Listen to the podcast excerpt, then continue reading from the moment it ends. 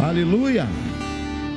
Queridos, abram comigo Mateus capítulo 24, no versículo 12. Quero pedir para aumentar o meu retorno aqui, por favor. Aleluia. Esse aqui não está funcionando. Aleluia, aleluia. Glória a Deus. Aleluia. Glória a Deus. Aleluia. Só Ele é Deus. Amém, querido? Assim que você encontrar Mateus 24, versículo 12, diga glória a Deus. Diz assim a palavra do Senhor: E por se multiplicar a iniquidade, o amor se esfriará de quase todos. Aquele, porém, que perseverar até o fim, esse será salvo. E será pregado este evangelho do reino por todo o mundo, para testemunho a todas as nações, e então virá o fim. Aleluia. Pai, eu me rendo a Ti. Eu me rendo ao Teu propósito, à Tua palavra. Eu me rendo a tudo aquilo, Pai, que o Senhor quer para esta noite. Que eu e nós diminuamos mais ainda, para que o Senhor cresça mais ainda. E que a única coisa que possa nos ministrar, Pai, é a unção do Espírito. E a única pessoa que venha nos ministrar seja somente a Ti, Deus e nós te daremos o louvor, a glória e a adoração para sempre. Amém. Glória a Deus. Pode se sentar em casa, no templo. Quero saudar os nossos pastores aqui do Ministério Ágape Nova Aliança, nossas pastoras, né, da sede, né, e também os nossos pastores e pastoras lá em Tangará da Serra. E a você, pastor, é que não faz parte desse ministério, mas que faz parte do reino de Deus. Amém. Só nós sabemos o que passamos, só nós sabemos o que enfrentamos, só nós sabemos as guerras silenciosas, só nós conhecemos as pressões espirituais que só nós conhecemos, porque verdadeiramente, muitas vezes, nós temos tantas críticas a fazer. Ah, porque o pastor não fez isso, porque o pastor não falou, porque o pastor não cumprimentou, porque o pastor não me visitou, porque o pastor não fez isso ou aquilo. E nós nos esquecemos que o pastor também é gente, que o pastor também precisa de uma oração, que o pastor também precisa né, de atenção. E muitas vezes nossas críticas são tão ácidas e nós nos esquecemos que somos revestidos da glória de Deus, mas ainda estamos num corpo humano e natural que ainda sofre as intempéries deste mundo. E eu quero aqui abençoar todos os pastores e pastoras né, você da casa ou você que não é desta casa, que você receba todas as bênçãos inerentes daquilo que é o teu chamado e que o teu chamado seja maior que a tua própria vida. Amém? Que você possa continuar sendo um homem, uma mulher de abnegações. Amém? Abrindo mão daquilo que muitas vezes é seu, para que o reino de Deus possa ir mais longe. Aleluia. Deus te abençoe, pastor. As nossas palmas para você. Amém, queridos. Aleluia. Você viu como as palmas foram fracas? Porque, infelizmente, a gente ainda não entendeu que muitos homens norteiam nossos destinos. Você pode aplaudir ao Senhor por causa dos pastores desta casa? Melhorou um pouco mais, amém? Aleluia. Ah, bispo, mas a gente orou que a gente diminua e só que o pastor é sempre o que mais diminui, que mais diminui. E o povo é o que mais cresce, não é verdade? Mas que Deus abençoe vocês. Nós precisamos nos lembrar que nós só estamos aqui nesse culto porque um homem abnegado, porque um homem de amor decidiu morrer por nós. Nós só estamos aqui hoje porque alguém decidiu abrir mão da glória de Deus, abrir mão do seu trono de glória de um ambiente que ele não precisava passar pelas intempéries, mas ele decidiu morrer para nos favorecer. Quando disseram para Jesus, desça e creremos, Jesus não desceu, porque se Jesus descesse, nós desceríamos direto para o inferno. Quando Jesus olha os malfeitores, ele olha para aqueles homens com um amor incondicional. Esse deve ser o nosso amor. E aqui a palavra diz que no final a iniquidade se multiplicaria, que o amor se esfriaria de quase todos. Aquele, porém, que perseverar até o fim, este será salvo. E aí muitas pessoas me perguntam, bispo, será que nós já estamos vivendo no, no apocalipse? Queridos, nós estamos vivendo o último tempo e esta, dentro da escatologia, só falta uma trombeta para ser tocada. Você está aí não? E às vezes nós seguimos a vida como se não houvesse a eternidade. Às vezes nós seguimos a vida achando que a nossa vida consiste nesta vida, querido. Esta vida é apenas um grão de areia em comparação a um mar inteiro de uma eternidade. E aí a palavra diz: o que adianta o homem ganhar o mundo inteiro e perder a sua alma? Sim ou não? E aí, nós estamos vendo, Mateus 24 é um livro muito especial, é um evangelho muito especial, porque ele fala do evangelho do reino.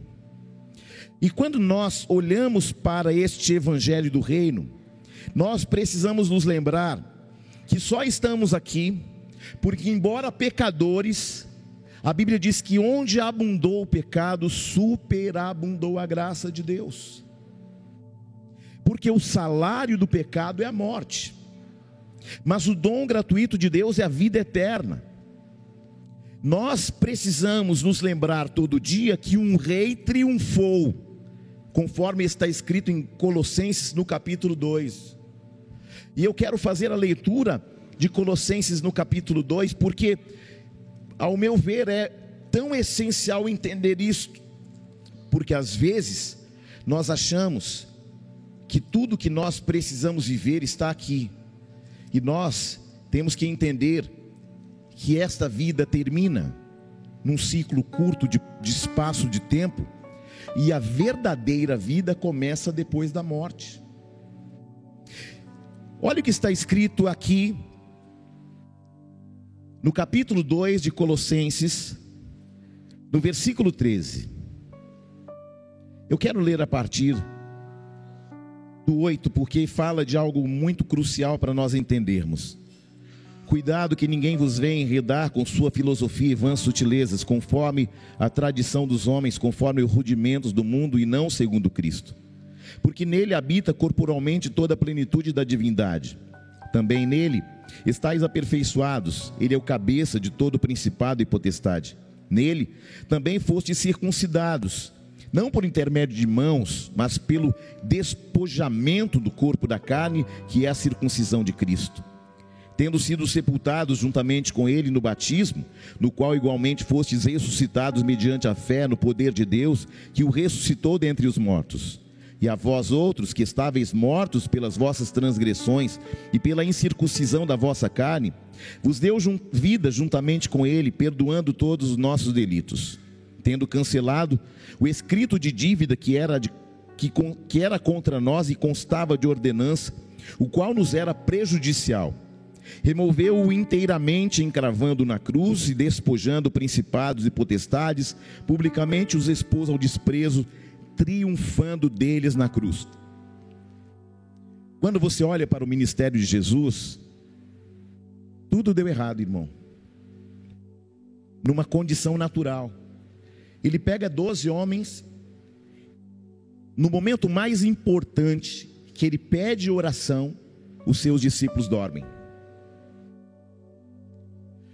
O homem que cuidava da tesouraria, além de passar três anos e meio roubando, este mesmo homem vai vendê-lo por algumas moedas de prata e depois vai tentar devolver. Mas os religiosos não receberam aqueles valores, porque aquele valor era valor de sangue. E o que me chama a atenção é que ainda hoje nós estamos é, invertendo valores espirituais. Ainda hoje nós estamos é, nos esquecendo que um preço muito alto foi pago para que nós fôssemos redimidos, perdoados. Irmãos, uma porta se abriu de reconciliação porque um homem decidiu morrer em nosso lugar como sacrifício vivo. A cruz era o altar do sacrifício. E não pode ser barato aquilo que custou tão caro para Deus. Talvez eu ou você não entregaríamos um filho para morrer em lugar de outrem. Mas Jesus não apenas decidiu entregar para aquele tempo, mas também para a partir de Adão e a partir daquele que vai nascer ainda lá no futuro. Queridos, Jesus nos favoreceu com a sua morte. Nós éramos os desfavorecidos por causa do pecado. O pecado de Adão nos gerou uma dívida que Colossenses declara aqui, um escrito de dívida que era contra nós, que constava de ordenança, como ordem, que nos era prejudicial. E Jesus vai, a partir da cruz, remover uma dívida que estava escrita na história, que tinha como ordenança a sua e a minha condenação. Porque o salário do pecado é a morte. O dom gratuito de Deus é vida eterna. E esse dom gratuito, nós olhamos e pensamos, foi fácil, foi grátis. Queridos, não foi fácil. E aí nós recebemos e nós precisamos separar duas coisas: o evangelho da graça e o evangelho do reino. Bispo Júnior, o que é evangelho da graça? Você é salvo sem que você tenha que fazer nada. Você não precisa pagar. Você não precisa é, é, é, de, de fazer algum sacrifício de obras para receber a salvação porque a filosofia religiosa ensinou o seguinte: olha, se um morto da sua casa, ele morreu em pecado, você pode ir lá, mandar pagar uma celebração para que a alma dele saia do purgatório. Pera aí. Se você me mostrar que existe um purgatório na Bíblia, de Gênesis a Apocalipse, eu como essa Bíblia e ainda pago meio milhões de reais para você. Porque purgatório é um ambiente inventado pelos dogmas humanos, pela filosofia da religião. Mateus 24, Jesus vai falar sobre três parábolas sobre o reino. Em Mateus 24, nós temos a parábola do servo mau. E aí nós temos entre o 24 e 25 fala do, da parábola do servo mau, das dez virgens e a parábola dos talentos. Hoje eu quero falar um pouco para você sobre essa parábola das dez virgens. E eu gostaria que você gravasse, anotasse isso. Nós precisamos entender. Muita gente tem me perguntado o seguinte, bispo, é, é a última trombeta que falta? Sim. Mas o maior sinalizador, querido, entenda, Mateus 24, vai dar a nós uma visão sobre os acontecimentos, os sinais que haverão no final dos tempos. E aí ele vai dizer o seguinte: que haverão nação contra nação, reino contra, contra reino, fomes, terremotos em vários lugares. E aí no versículo 8 ele fala assim: Porém, tudo isto é só o princípio das dores. E ele continua: Sereis atribulados, vos matarão, sereis odiados de todas as nações por causa do meu nome. Neste tempo, muitos hão de se escandalizar e trair uns aos outros. Levantar-se-ão falsos profetas, enganando a muitos. Por multiplicar a iniquidade, o amor se esfriará de quase todos. Aí ele fala sobre perseverança na fé. Aquele, porém, que perseverar até o fim será salvo. E agora no versículo 14 existe uma resposta plausível. E será pregado o evangelho do reino por todo o mundo, para testemunho a todas as nações, e então virá o fim. Então, existe um relógio, nós consideramos Israel como o relógio escatológico do mundo. A palavra diz que o anticristo vai governar sobre a terra a partir de Jerusalém, num templo que será reconstruído num lugar que hoje tem uma mesquita, a mesquita de um homem chamado Omar. Quando você acessa a internet, você vê o domo da rocha, uma cúpula dourada de ouro que os árabes construíram onde? No lugar que foi um dia o templo de Salomão, Monte Moriá, o mesmo lugar que um dia Abraão levou Isaac para sacrificar. Então Israel é o relógio do mundo. Então, todas as vezes que alguma coisa acontece em Israel, nós precisamos estar atentos, porque a palavra vai dizer que também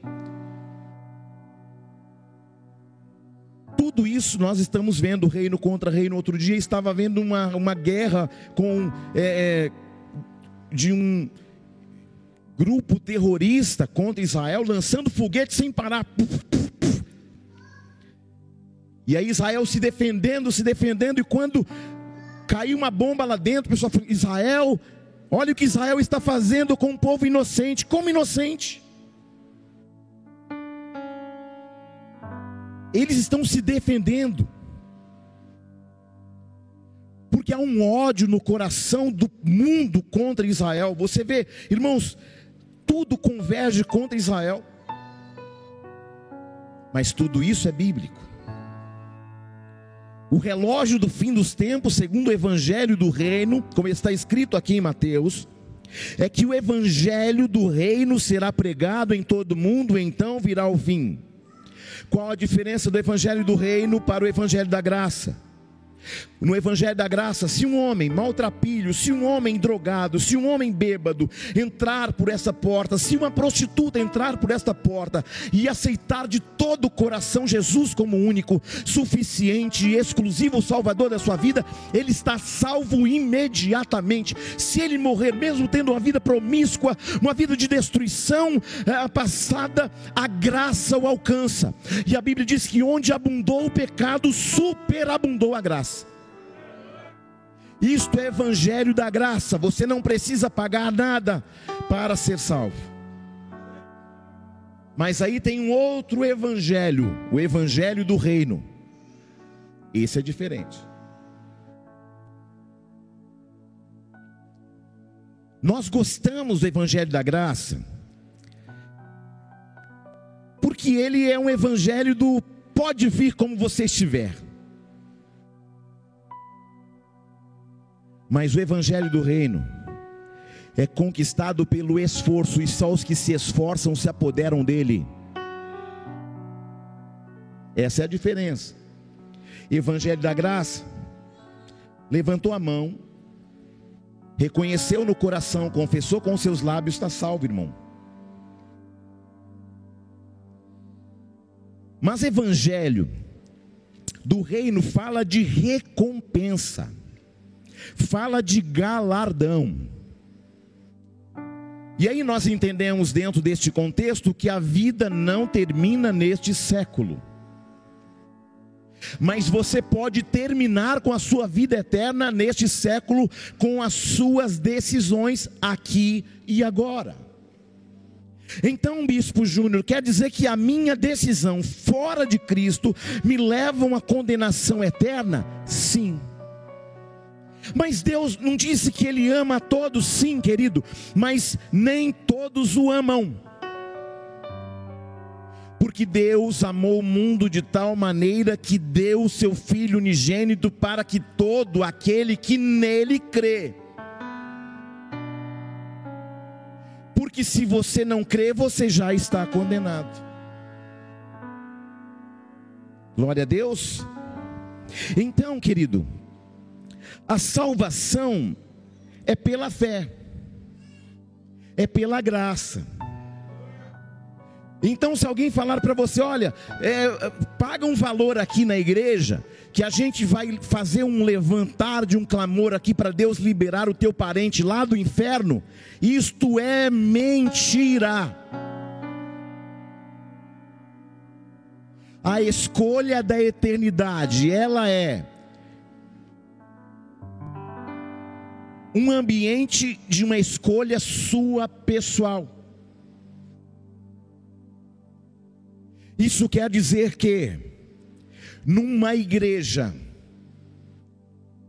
num mesmo ambiente ou numa mesma casa, alguém será salvo e alguém será condenado.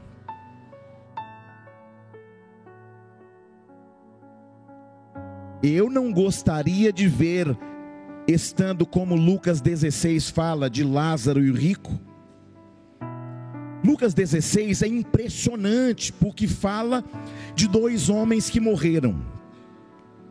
Um está condenado e o outro está salvo. O que está em condenação está em tormento.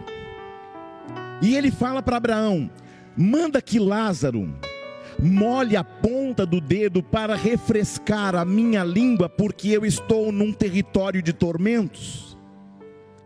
Ou Melhor que isso, Abraão, faz o seguinte: faz alguém dos mortos ressuscitar e avisa para os meus irmãos que estão lá embaixo, para que eles tenham esta consciência espiritual para não vir para este lugar onde eu me encontro. Está morto, não está, Diácono Juninho? Só que está vivo. Como está morto, mas está vivo? O que morre, o que dorme, é isso aqui, ó, é esta matéria. Mas perceba que Lucas do capítulo, eu vou ler para não ficar com as minhas palavras, amém? Vamos dar uma passeada na Bíblia aqui, em nome de Jesus. Lucas 16, 22. Aconteceu morrer o mendigo e ser levado pelos anjos para o seio de Abraão. Seio é presença, tá? Morreu também o rico e foi sepultado. No inferno, estando em tormento, levantou os olhos e viu de longe Abraão e a Lázaro em seu seio. Então, clamando, disse: Pai Abraão, tem misericórdia de mim. Manda Lázaro que molhe em água a ponta do dedo e me refresque a língua, porque estou atormentado nesta chama. Disse, porém, Abraão: Filho, Lembra que recebeste seus bens em vida e Lázaro igualmente os males. Agora, porém, aqui ele está consolado e tu em tormentos. E além de tudo, preste atenção no versículo 26. E além de tudo, está posto um grande abismo entre nós e vós, de sorte que os que querem passar daqui para vós outros não podem, nem os que de lá estão passar para nós. Então replicou o pai: Eu imploro que mande a minha casa paterna, porque tenho cinco irmãos. Queridos, preste atenção. Esse homem está morto, está falando com Abraão, e ele tem uma consciência: eu tenho cinco irmãos. Para que lhes dê testemunho, a fim de não virem também para este lugar de tormento. Respondeu Abraão: Eles têm a Moisés e aos profetas, ouçam-nos. Mas ele insistiu: Não, pai Abraão, se alguém dentre os mortos for ter com eles, arrepender-se-ão. Abraão, porém, respondeu: se não ouvem a Moisés e aos profetas, tampouco se deixarão persuadir, ainda que ressuscite alguém dentre os mortos. Você está entendendo ou não? O que este homem morto tem? Consciência. Morri, mas pensei que a vida terminava lá, e acabei de descobrir que a vida começou agora. E as decisões que eu tomei lá embaixo implicam no território que eu vou morar para sempre. Percebe como isso é preocupante, perigoso? Ah, não, bispo, mas assim, e, a, e, o Espiritismo fala que vai haver reencarnação. A Bíblia diz que ao homem está ordenado morrer uma só vez, e depois disto vem o juízo. Preste atenção. Haverá um momento que a igreja, a noiva, será arrebatada, se encontrará com Cristo nas alturas. Mas antes deste acontecimento, 1 Tessalonicenses capítulo 4 vai dizer que aqueles que morreram antes do arrebatamento da igreja ressuscitarão primeiro. Receberão um corpo glorificado e subirão para o encontro com Jesus nos ares. Enquanto isto na terra vai estar acontecendo a grande tribulação, três anos e meio de paz, falsa paz, e três anos e meio de terror, perseguição, morte. E enquanto isto, os que morreram em Cristo e os que foram arrebatados estarão nas chamadas bodas do Cordeiro onde o próprio Jesus vai servir pão e vinho para você. Um lugar onde nós nos encontraremos com Paulo, Davi, Timóteo. Um lugar que você vai encontrar os apóstolos, os 24 anciãos. Um lugar tão glorioso que Paulo esteve lá e disse: Eu estive lá e olhe que Paulo era poliglota e falava muitas línguas. Ele disse: Eu não encontro no grego, no aramaico, eu não encontro no latim nenhuma palavra que eu possa descrever o que eu vi. É indescritível. Eu estava contando para um irmão, ele não me lembra ainda agora neste momento para quem foi. Eu tinha 24 anos de idade, passei por um problema de intoxicação pancreática.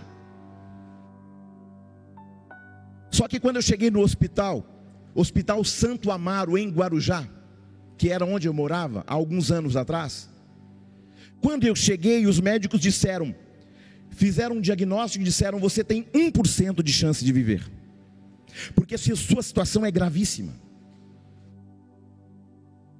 E eu disse, naquele corredor, eu estava indo para o corredor da cirurgia e, e, e eu pensei, se eu tenho 1% de chance de vida, então eu tenho 99% de chance de morrer. Eu me lembro como se fosse hoje. Eu disse, Deus da Bíblia, dos crentes, se eu sair, eu me comprometo em ser um agente do Senhor na terra. Eu me lembro que naquele dia, irmãos, eu vou contar algo para você que eu nunca testemunhei aqui, de frente às câmeras ou na igreja. Vou te contar para edificar a tua fé.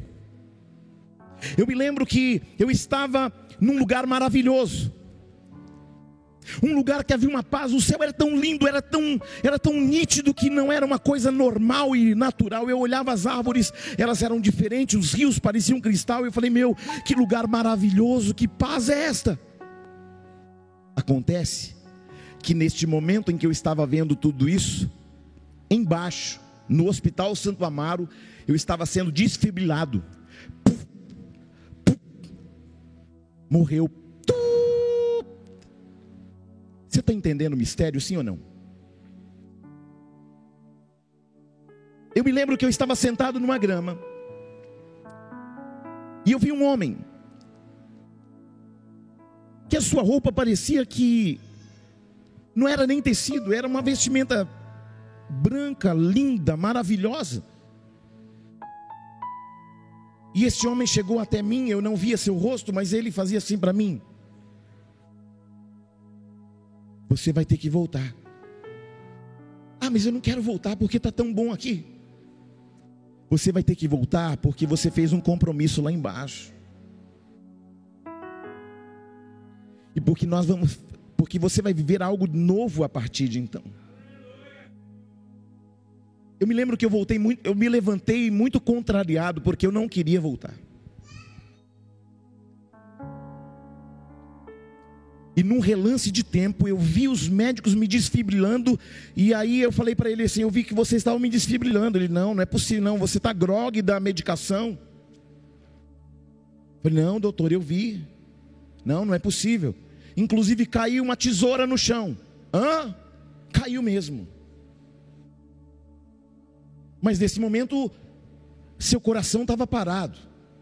Só que o mundo espiritual ele reage. Existe um espírito no homem, existe uma alma no homem. A Bíblia chama de fio de prata. Esse fio de prata fica conectado a você aqui.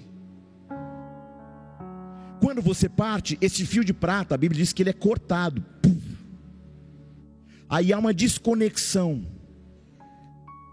do homem. E aí é o que Abraão disse: existe um abismo onde aqueles que estão lá não podem vir aqui, os que estão aqui não podem ir para lá. E eu acordei. Por que, que eu estou falando isso para você? Eu nunca contei isso aqui. Porque quando o céu tem um plano, a morte não tem a última palavra. Bispo Júnior, mas como é que estava a sua vida? Irmão, estava terrível. Se eu tivesse morrido ali, se eu não tivesse feito aquele, vo, aquele voto ali naquele, naquela maca, indo para a sala de cirurgias, com certeza, irmão, já era. Mas onde abundou o pecado, superabundou a graça. Você está aí não? Então, esse tipo de salvação, esse tipo de evangelho da graça, é um evangelho que não te cobra nada. É só você reconhecer, aí você está salvo. Mas o evangelho do reino fala de galadão, de benefício, de recompensa. E para que haja recompensa tem que haver mérito e não graça. O evangelho do reino é algo que você precisa lutar. Mas o evangelho da graça, alguém lutou um combate na cruz por você. Jesus disse agora: cada um tome a sua cruz e siga-me. Seguir Jesus é andar como Ele, é falar como Ele, é manifestar como Ele, é abrir mão das práticas deste século, é andar na contramão deste século, é andar em novidade de vida, é aceitar a regeneração, é dizer: não vivo eu, mas Cristo vive em mim.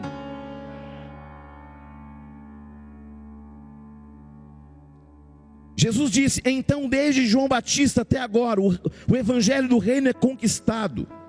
E não é conquistado, querido, por Jesus.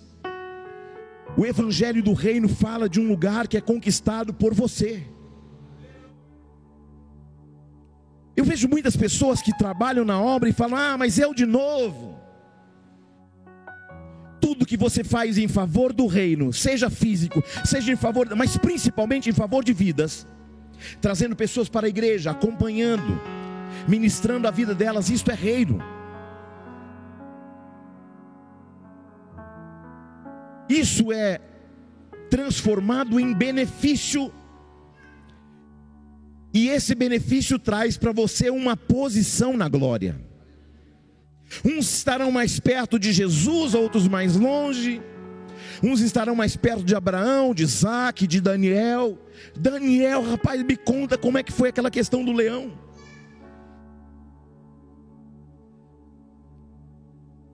quando a Bíblia fala das dez virgens, não está falando do.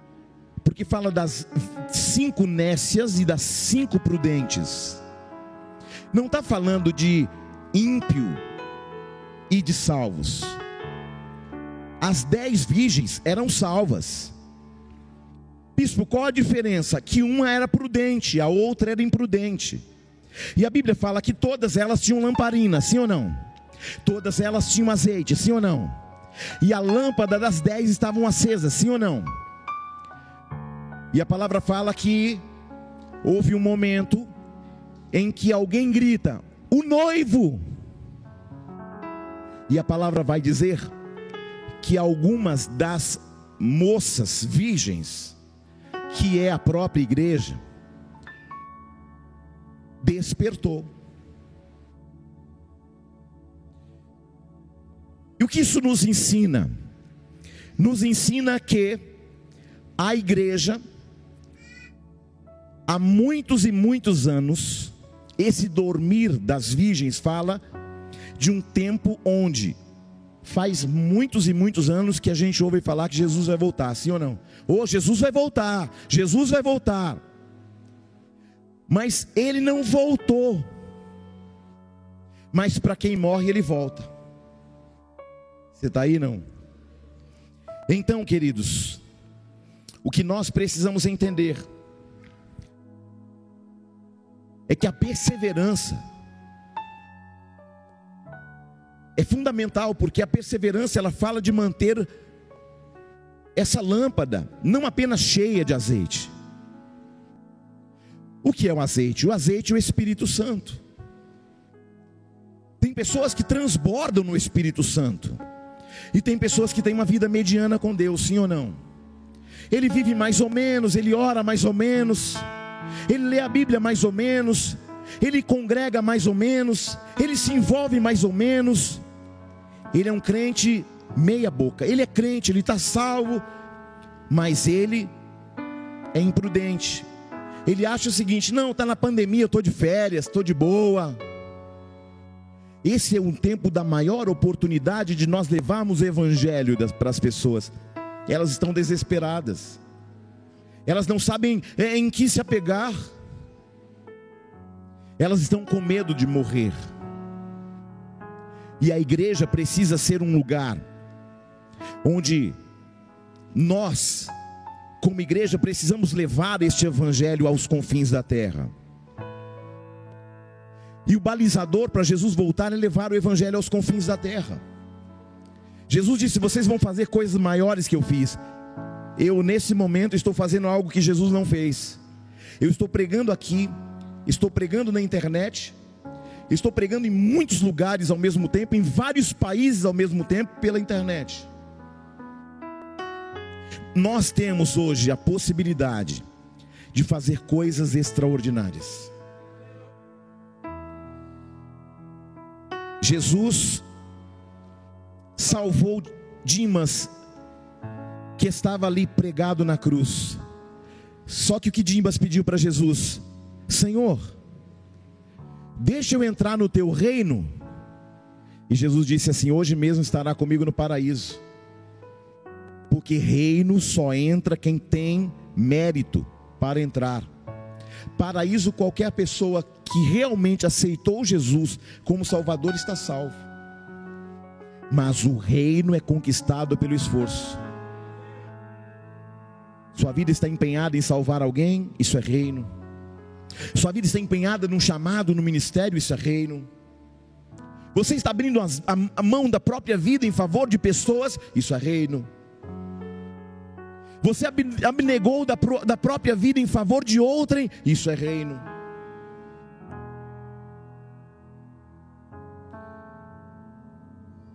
Bispo, fala só um dos galardões que nós teremos, ou recompensa que teremos no chamado milênio. E aí, um outro culto eu vou pregar sobre milênio para você. Isso o que é milênio? Mil anos que Jesus vai reinar na terra, a partir de Jerusalém.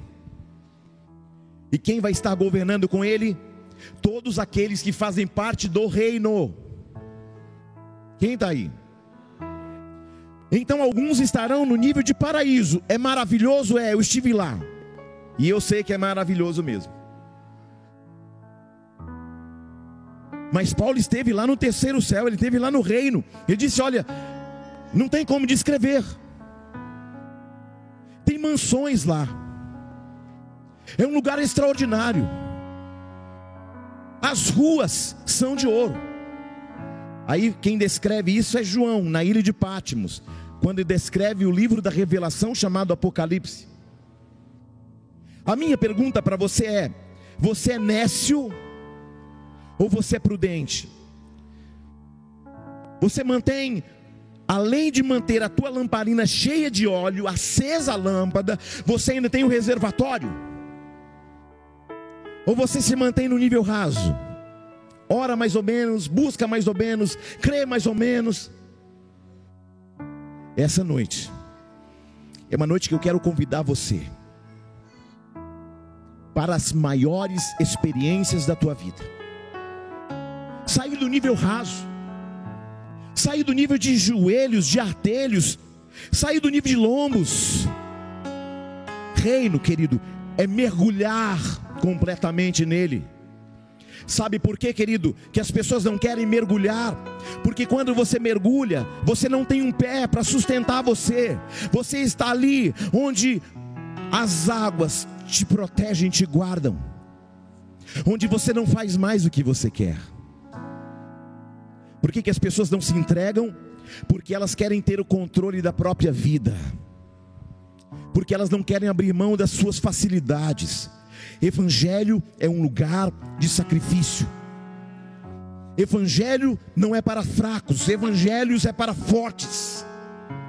Evangelho é um lugar de abrir mão de si em favor dos outros. Aleluia! E a palavra diz que aqueles que estiverem no reino vão reinar ainda em vida aqui com Jesus. Como, bispo? Com um corpo glorificado que não morre mais. É um corpo com olhos, cabeça, como diz a Maria Helena, né? Ela fala assim: eu não tenho cabelo, não, só tenho cabeça. Meu pai só tem cabeça, não tem cabelo. E nós teremos um corpo glorificado. Todos teremos a idade de 33 anos. Quem está aí? A idade do varão perfeito. Vai ter careca na glória? Não, querido, porque lá é uma estatura do varão perfeito, tudo é perfeito. O corpo é glorificado. Você, se você quiser andar, você anda. Mas se você quiser voar, você voa também. Se você quiser estar aqui com o corpo glorificado e falar, não, rapaz, eu quero ir lá em Barra do Garça, eu quero lá em Tangará, eu quero lá, eu quero visitar o meu pai lá na missão. Puf, ah, já chegou lá na missão. Lembra de Filipe que foi transladado aquela uma experiência que o Senhor deixa claro o seguinte: o dia que vocês tiverem um corpo glorificado, eu não estou dizendo que Felipe tinha, mas Deus deu a ele uma experiência de ser transladado. E o que, que ele estava fazendo? Ministrando o eunuco da rainha de Candace sobre o batismo nas águas. E aí, como Deus tinha pressa e não tinha avião, e Deus fez assim com Felipe, ó. Felipe acordou e falou: apareci em outro lugar. Querido, você não tem noção do que é evangelho. Você não tem noção do que Jesus fez na cruz do Calvário. Não é uma oportunidade de vida, de ter uma vida aqui, não, querido. É uma oportunidade de viver uma vida eterna com o Pai. É você estar num lugar de delícias. Querido, entenda isso. O céu é de verdade. O reino é um lugar real. Jesus disse: Eu vou para o Pai, quando preparar moradas, eu voltarei para buscar vocês para mim mesmo. Um lugar que a Bíblia diz que não haverá choro, pranto, morte, onde as coisas velhas passaram e tudo se fez novo. Nós nascemos, querido, no ventre, a partir do ventre de uma mulher, mas você não é deste mundo, você não é deste século. Você é um ser eterno. Você tem um espírito. Bispo Júnior, o que eu faço? Se a minha vida está tão conturbada, se eu não consigo manter a minha, a minha lâmpada acesa, se eu não consigo manter azeite, ah, querido, hoje eu quero te convidar vale a pena pagar um preço, porque o que vem a postere, a glória da segunda casa, que a Bíblia diz, não é só uma condição humana que Deus vai te honrar aqui, a glória da segunda casa é um lugar na eternidade, um lugar que não haverá choro, pranto, morte, um lugar de glória, de delícias, de alegria, um lugar, querido, que nós não podemos descrever. Você acha que Deus iria entregar o filho dele, querido, para morrer no nosso lugar, para nos dar menos do que temos aqui?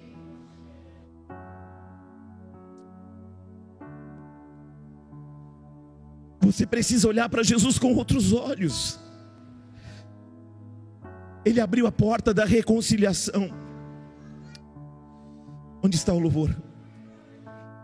Ele nos deu a chance de sair da condição de criatura e sermos chamados de filhos. João 1 diz que Jesus veio para os seus, mas os seus não o receberam, mas a todos quanto receberam, deu a eles poder de serem chamados filhos de Deus. Jesus assinou um testamento no sangue dele, e esse testamento declara: sabe o que? Eu sei que existem pessoas que conhecem de leis aqui, e você sabe que o, testa, o testamento só tem validade de lei depois que o testador morre. Jesus estabeleceu um novo testamento no nome dele, e a partir da sua morte, ele validou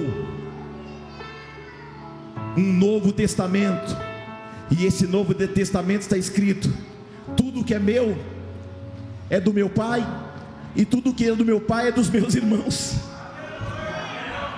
Jesus, ele é unigênito, mas ele se tornou primogênito, e a sua morte nos deu a maior oportunidade a oportunidade de sermos salvos, remidos, transformados. Vamos nos colocar em pé. Jesus quer você para Ele, não apenas que você seja salvo, mas que você reine com Ele, querido. Ele chamou primeiro, aleluia. Vale a pena, vale a pena. Por mais difícil que pareça, vale a pena. A nossa recompensa não está aqui com os homens, Tony. Nossa recompensa está lá na glória com o Pai. Aleluia. Aleluia. Eu não vou me apegar com as coisas aqui, pois eu sei há um lugar que me espera. Estrangeiro, estrangeiro, eu sou o meu lar, o meu lar é o céu. Meu Jesus, vem buscar a tua noiva. Ele virá no piscar de olhar. Quem estiver pronto com ele irá. Na sua glória com ele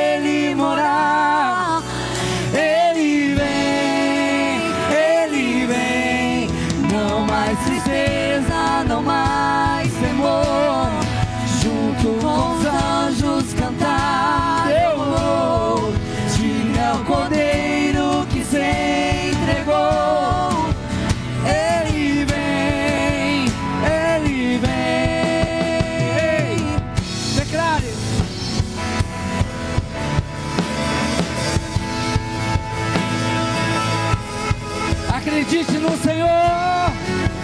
Nós não somos daqui. Ah, Senhor, Maranata.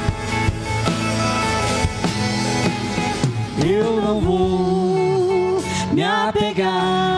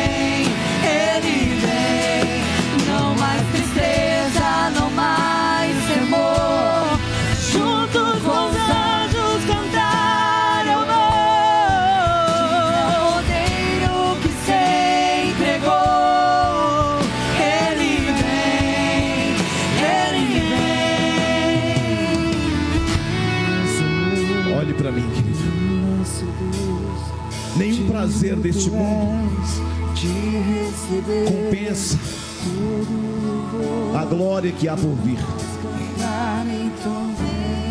Se você me perguntasse, bispo, o Senhor tivesse que fazer tudo de novo, pelo reino, pelas vidas, pelas pessoas, o Senhor faria tudo outra vez. Sabe por quê, querido? Porque quando a gente conhece a Jesus, a gente começa a descobrir os verdadeiros valores. E os verdadeiros valores não se pode comprar com dinheiro. Os verdadeiros valores são eternos. Tudo que você tem vai ficar. A casa linda, o carro lindo, a vestimenta que você acabou de comprar na loja, o calçado que você amou tanto, as joias, os bens materiais. Eu não estou dizendo que ter alguma coisa é pecado, não, querido. Eu não estou dizendo que ter dinheiro é pecado, não estou dizendo isso. Eu só estou dizendo que você não pode inverter os valores, porque você não é deste mundo. Nós somos estrangeiros aqui.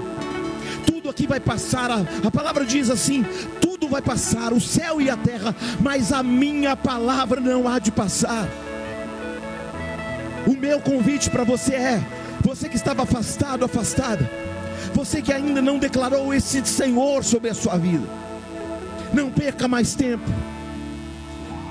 É tempo de estar com Ele, de encher as vasilhas de azeite, de ser cheio do Espírito Santo, de ter a lâmpada acesa e de ter reservas espirituais. Esse é o tempo que o Senhor te chama para um grande propósito. Ah, bispo, é que eu me decepcionei, me frustrei com os homens. Ei, quem morreu por você não foram homens. Ah, me decepcionei com pastores, com religiosos. Querido, eu tenho uma palavra ao teu coração. Aquele que morreu no teu lugar te ama incondicionalmente. E onde abundou o teu pecado, superabundou a graça. Eu faço a você um convite para você que está em casa e para você que está no templo. Você que de repente estava longe, você que estava dormindo na fé, apostatando na fé, buscando as coisas deste mundo como prioridade. Essa noite eu te convido a estabelecer a verdadeira prioridade: o reino de Deus e a sua justiça. Buscai ao reino de Deus e a sua justiça, e todas as demais coisas te serão acrescentadas. Oh, não, quando eu envelhecer eu vou, quando eu casar eu vou, quando eu tiver dinheiro eu vou. Venha agora, venha como está. O céu te espera, o reino te espera. A seara é grande, os trabalhadores são poucos. Aleluia.